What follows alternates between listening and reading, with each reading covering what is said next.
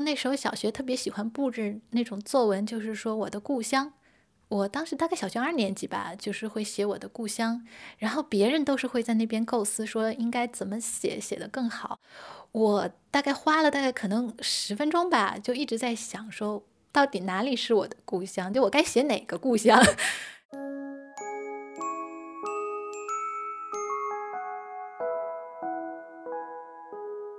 你好，欢迎收听故事 FM，我是艾哲，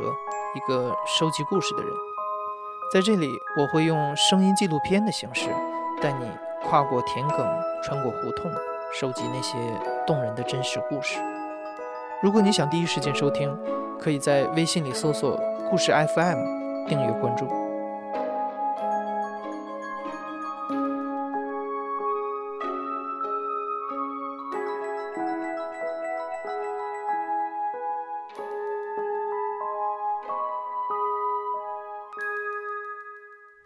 我爸是山东人，我妈是河北人，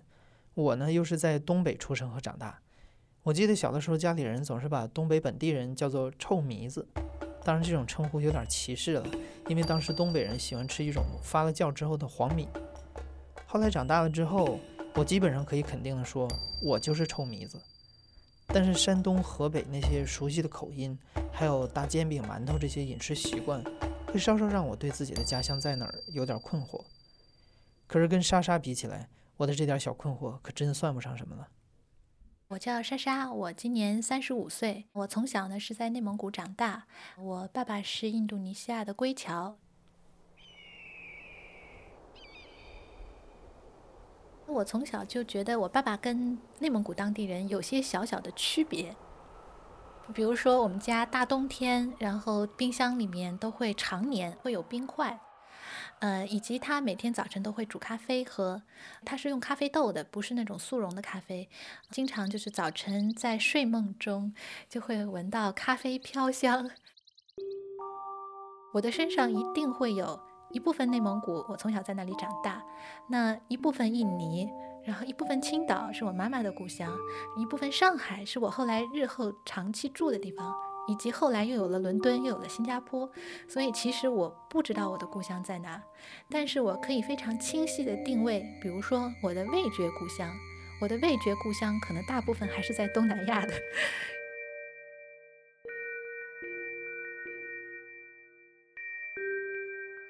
就是过年过节的时候，我大伯当时他还在印尼，他会寄一些调料过来，因为国内那个时候是买不到的嘛。嗯，所以就是那时候会觉得，就是过年过节的时候会有一个仪式感，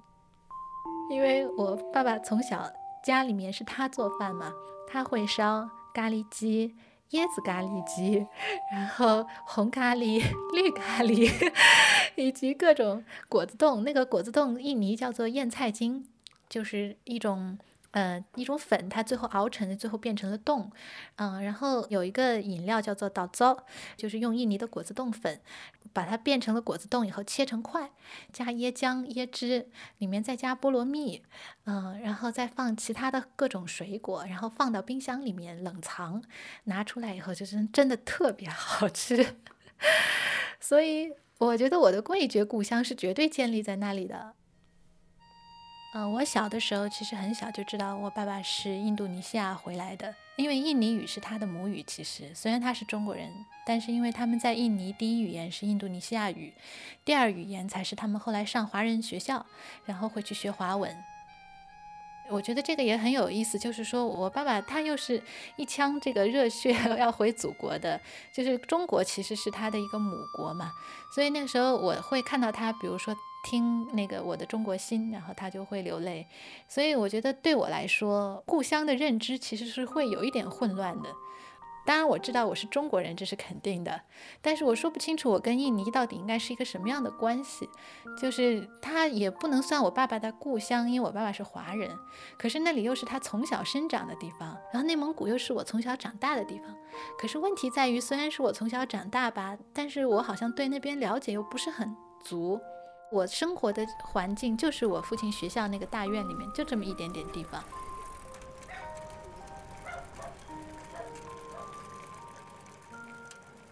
然后还有小的时候，那时候小学特别喜欢布置那种作文，就是说我的故乡。我当时大概小学二年级吧，就是会写我的故乡，然后别人都是会在那边构思说应该怎么写，写得更好。我大概花了大概可能十分钟吧，就一直在想说，到底哪里是我的故乡？就我该写哪个故乡？所以那时候就一直对内蒙古的文化，就是就是我写不出来，好像那个文化离我还挺远的。就虽然我生活在那儿，可是我的小环境就是跟内蒙古的大文化其实还是有很大距离的。嗯，因为当时我会觉得，就是我从小成长的环境，就是所谓的亲人，就是我爸我妈，其他人都特别遥远。包括我外婆，她在青岛嘛，那时候连呼和浩特到青岛连直达火车都没有。然后我印象中，爸爸妈妈其实也是有这种不安全感的。所以我在四岁的时候，我就知道我外婆家的地址怎么写。然后万一我父母，比如说同时出去，同时不在了。然后我会知道我去找哪个邻居，然后拍一个电报给我外婆。那时候还没有电话呢。二零零零年的时候，莎莎还在上高中，她的爸爸得了癌症，一下子爸爸的家人和学生这些莎莎从来都没见过的人出现了。这时候她才像拼图一样拼起了爸爸的人生。我那时候十七岁嘛，他是癌症，发现的时候就很晚了，就是三个月。所以我是当时真的是在短短三个月之内，我觉得我经历了另一个人生。那个时候我第一次见到了，就是我爸爸的一些家人，他们从印尼飞过来，我也从来没见过我们家这些人，然后也不知道我父亲之前的很多故事。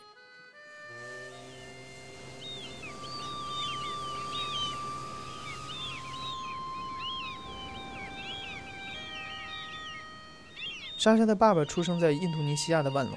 就是后来著名的亚非会议召开地。莎莎的爷爷是在一九二二年的时候从福建莆田漂洋过海到了印尼，从一个修自行车的小铺子做起，后来开店铺、开酒店，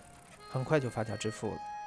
莎莎的爸爸当时一直读的是华文学校，等到他在万隆清华中学读书的时候，听到了中国内战结束的消息。那个时候是因为四九年，当时中国建国嘛，然后建国以后就是会有很多的广播啊等等会去号召，然后国外的东南亚，尤其是东南亚的一些华人，然后回到祖国来。我爸爸是一九五三年回国，那个时候好像是有一些优惠的一些条件，可能是一些就是学费减免的一个一些上学的一个优惠。这个事情我觉得特别有意思的是，因为对他来说，其实父母家人都在印尼，虽然他是中国人，但是对一个少年人来说，他当时做出这么大的决定，我那个时候才知道，就是说他们当时离开印度尼西亚是要就是跟印尼政府签署一个我永久都不会再回印尼的这样的一个协议，就相当于你退了印尼的这个身份，你就不能再入境印度尼西亚了。但我这次也问到了另外一些，就是去参加那个校友会聚会的，我父亲的同学啊什么的这些人，嗯，他们有的人家庭是阻拦的。当时中国刚建国嘛，因为有些人家庭他们会觉得现在政权刚刚发生变革，所以就很多父母不知道未来会是怎么样，他们会觉得风险太高了，所以父亲母亲是会非常非常反对的，就觉得你为什么呀？嗯，这边什么都有，家里还有佣人，这些人他们从小家里面就是。连叠衣服可能都是佣人伺候的，当然我父亲也是了，基本上，对，就你你怎么样去一个陌生的地方重新开始，这就是太大的一个不确定性。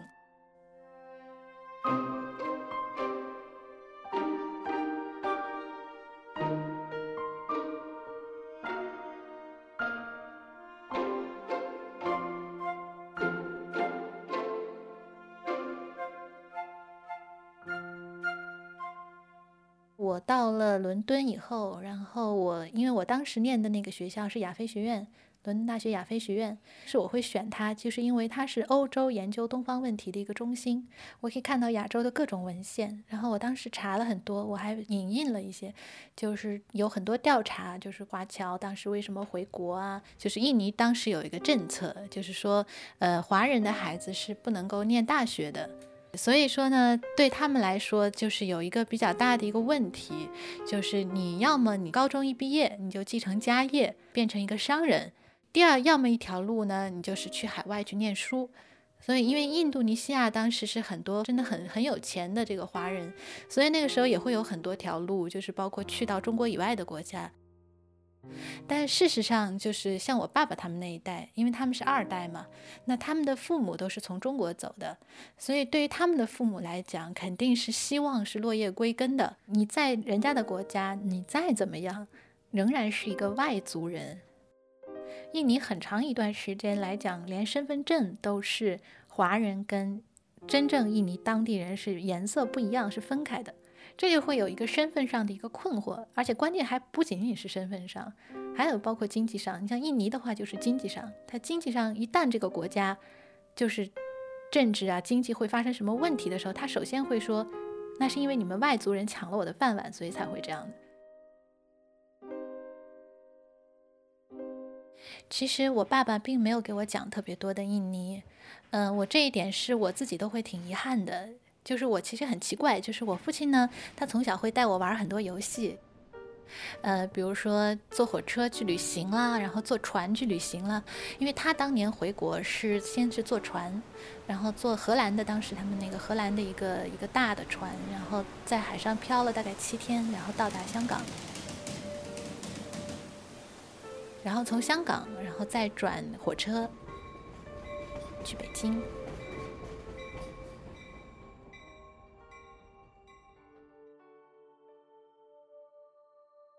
呃，我爸爸是在他四十六岁的时候生的我，嗯，我们家情况其实也是比较特殊，因为呃是归侨嘛，然后后来呢，就是他先是在南开，因为我爸爸当时他很崇拜周总理，他是因为受到周总理的感召，所以才回国的。完了以后，大学的时候就开始有这个开始中国的包括文化大革命啊等等，那时候号召一些就是说你有知识的人去到边疆去。然后我爸爸就又很 经受到这个号召，他就去了边疆，就去了内蒙古，嗯，所以就是他在那里的话，对他来说，其实，嗯，他是挺难解决个人问题的，因为那个文化和他从小长大的文化又太不同了。那后来他碰到我妈妈，真的也是属于缘分，所以后来才有我的。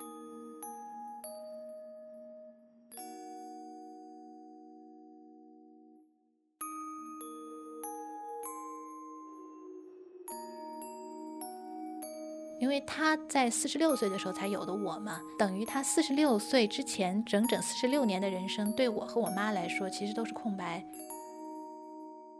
所以我在那短短三个月，我突然见到了很多我从来没见过的人，对，来来往往，家里面就是很多各种我爸爸的学生也好啊，然后我的亲戚也好啊，就突然间都出现了，然后我就听到了各方面我爸爸在没有成为我父亲之前的人生的故事。然后我觉得我重新认识他了。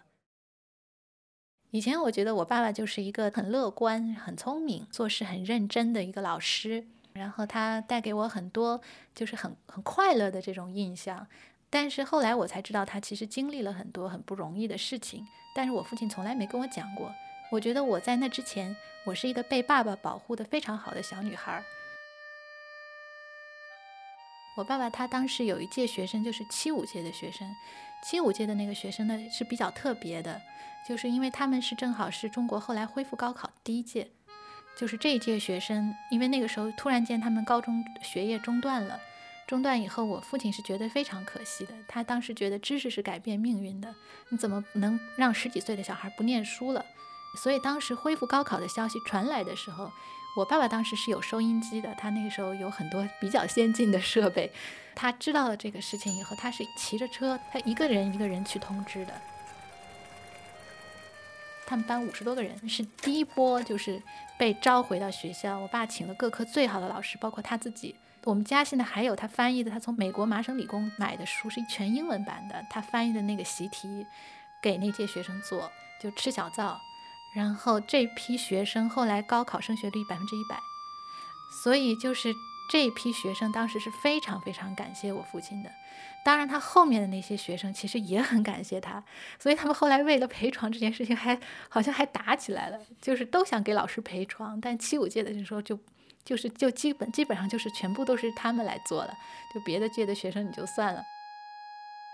所以他们当时排了陪床表。嗯，因为要不然只有我和我妈，我那时候还上学，还当时要会考高二嘛，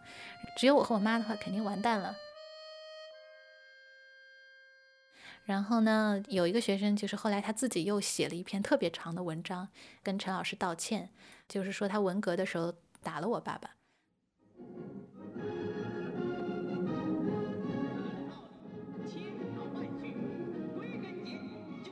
就是好像他一拳打到了我爸爸的那个后脑勺上，然后当时他说我爸一回头，然后就是一个很锐利的眼神，他当时就觉得好像不对，就是给他们做知识启蒙的一个老师，然后他怎么就能？因为当时好像就是会说什么海外华侨是特务啊，然后就是你肯定是来窃取国家机密的，然后所以那时候青春期的孩子就会觉得说我这么好的老师，原来其实是来窃取机密的，他是有目的的，他们也会很困惑吧。所以他那个时候反正也是很多人在造反的时候，他也就是一拳上去了。但是我爸爸当时一回头那个眼神，他说他印象特别深，然后他就觉得就是怎么能够，我好像还是应该相信我的老师，他是那么真诚的一个人，嗯，所以他后来这么多年，然后他就说，他说他很长时间他都不敢再去见我爸爸。其实我爸肯定早把这事儿都忘了。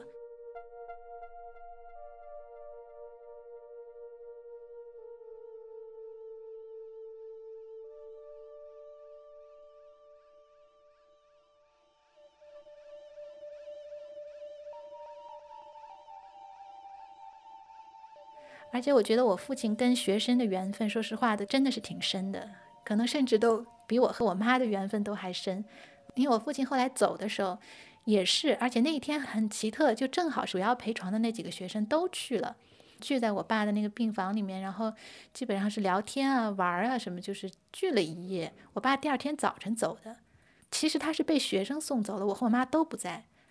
我那天是期末考试，我是被从考场里面被他的学生叫去的。去的时候，我父亲已经不在了，所以他是学生陪了他一晚上，学生把他送走的。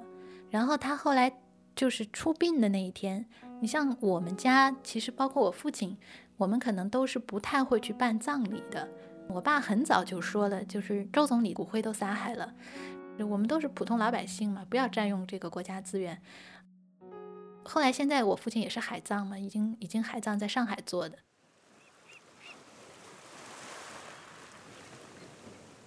但是那个时候，就他们的学生一直都觉得说不行，我老师不能就这么就走了，肯定要办葬礼的，所以葬礼也是学生办的。我和我妈妈当时就坐在第一个头排的那个车子里，然后我父亲的呃灵柩就躺在我后面。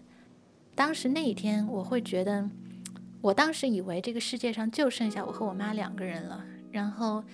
我爸爸在我后面，我就觉得就是走完了这一程，嗯，我们家三个人就。不见了，但是我当时透过车子的那个后视镜，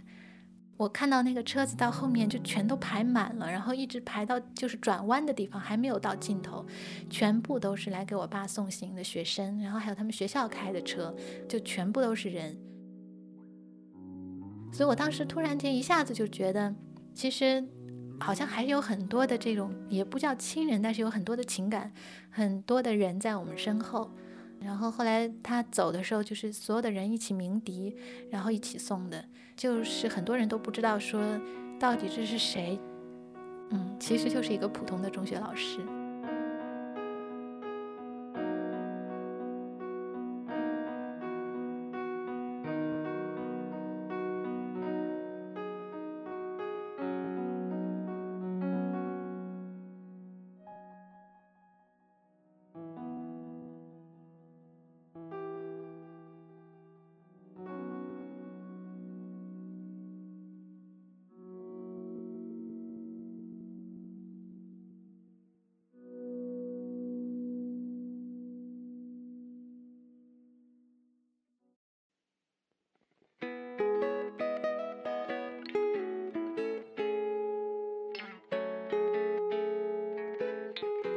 这里是大象公会出品的播客节目《故事 FM》，我是艾哲。本期节目由我制作，声音设计杨帆。感谢你的收听，咱们下期再见。我是丁小让，现在是东北人，在烟台。知道故事 FM 是通过大象公会的推荐文章，那知道大象公会呢是通过老罗。罗永浩。所有的故事里边，我最喜欢的一期是我叫葛雨露，因为我觉得这个故事特别的好玩，这件事特别的有趣儿。我自己也想做这样一件事，想给这个平淡的世界增添一点色彩。